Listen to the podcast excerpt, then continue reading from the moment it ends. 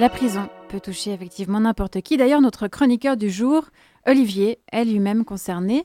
Nous venons de le sortir du cachot, nous le tenons enfermé pour qu'il soit productif. Et c'est lui qui écrit ses intros, je préfère le rappeler. Olivier, on t'écoute. Mais enfin, pas du tout, Marie-Ève, faut assumer tes penchants esclavagistes. Bref, est-ce que vous connaissez le philosophe Jérémy Bentham? Bon, moi non plus IRL, hein, on n'a jamais tapé la discute. Disons que je le connais par le meilleur outil qui soit quand on veut s'évader les livres. Bentham, donc, imagine à la fin du XVIIIe siècle un modèle de prison, le panoptique. Imaginez deux cercles concentriques. Le plus petit, c'est la tour centrale des gardiens, avec de toutes petites fenêtres. Le plus grand contient les cellules individuelles, dont la paroi intérieure qui donne sur la tour centrale est ajourée.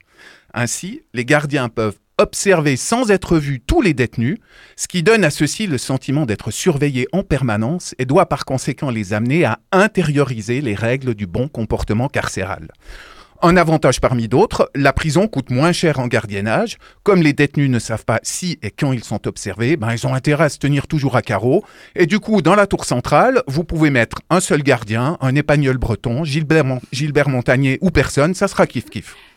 En plus, Bentham avait prévu un comité de surveillance du personnel de la prison, histoire d'éviter les abus. Alors elle est pas belle la vie au Newf C'est pas le paradis des crapules sur Terre, le panoptique? Tu trouves pas ce système génial, Marie-Ève? Je, je sais pas trop. J'ai de la peine quand même à qualifier de génial un système d'enfermement quel qu'il soit. Et tu as raison, c'était un piège. Tu as bien répondu et tu n'iras donc pas directement en prison sans passer par le start. Aujourd'hui, le panoptique laisse comme un goût amer en bouche, et ce pour deux raisons. Primo, cette surveillance intériorisée rappelle l'un des mécanismes du totalitarisme tel que décrit par une autre philosophe, Anna Arendt. On connaît l'importance de la figure du chef dans un tel système. Or, le côté vicieux du principe, c'est que le chef s'assure par capillarité des relais serviles dans toutes les couches de la société.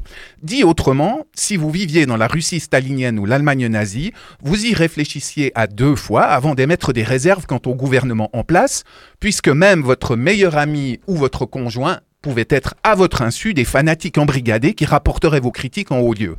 Quand Raleigh vous expose à tâter du goulag ou à manger du plomb, qu'est-ce que vous faites? Bah, Vous faites profil bas. Bref, cornaquer les gens par la terreur, c'est pas jojo, et en plus ça vous gagne pas des adeptes sincères, ça grossit juste les rangs des séditieux qui rêvent de mettre à bas le système. Segundo, le panoptique est une belle allégorie de ce que sont devenus l'intimité et la liberté à notre époque, notamment par les progrès du numérique et la marchandisation universelle. Ah, charrette, mais comment qu'on se sent libre dans notre monde ultra connecté et regorgeant de possibles? Libre de choisir ses croyances, ses causes, son sexe, son boulgour bio à midi, son quinoa sinistre le soir et son vol low cost pour aller teuffer à Ibiza. De quoi se plaint-on, bordel? Oui, bon, Disons qu'on est aussi libre de devoir bosser comme des galériens pour surnager et de devoir bosser tous les deux si on est en couple avec enfants, qu'on est libre, les salaires des gueux et de la classe moyenne étant ridicules, de s'acheter des mers de bon marché pour se vêtir et se nourrir, qu'on est libre partout de devoir bouffer des pesticides et des microplastiques, le monde entier étant désormais pollué. Oh, les belles libertés que voilà. Quant à l'intimité, c'est encore plus cocasse. Sérieux, vous réalisez qu'en trois clics, un employé de Google peut sortir le verbatim de toute votre vie numérique et vous connaître ainsi mieux que Madame votre mère? Être suivi à la trace, monitorer en continu, être nu, être transparent aux yeux de tous. Mais le panoptique, c'est ça. Et de nos jours, on patauge, on plein dedans sans même avoir besoin d'être embastillé. Alors, que faire si le monde contemporain est devenu une vaste prison à ciel ouvert? T'as une idée, Marie-Ève? Difficile à dire.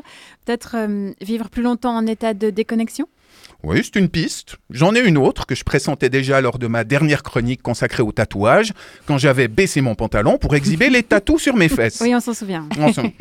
eh bien, le concept de panoptique reposant aussi sur un sacré instinct de voyeurisme, je conseillerais de sauter directement à la conclusion. Vivons numériquement et physiquement tous à poil. Plus de fringues, plus de mots de passe, plus de secrets, nada.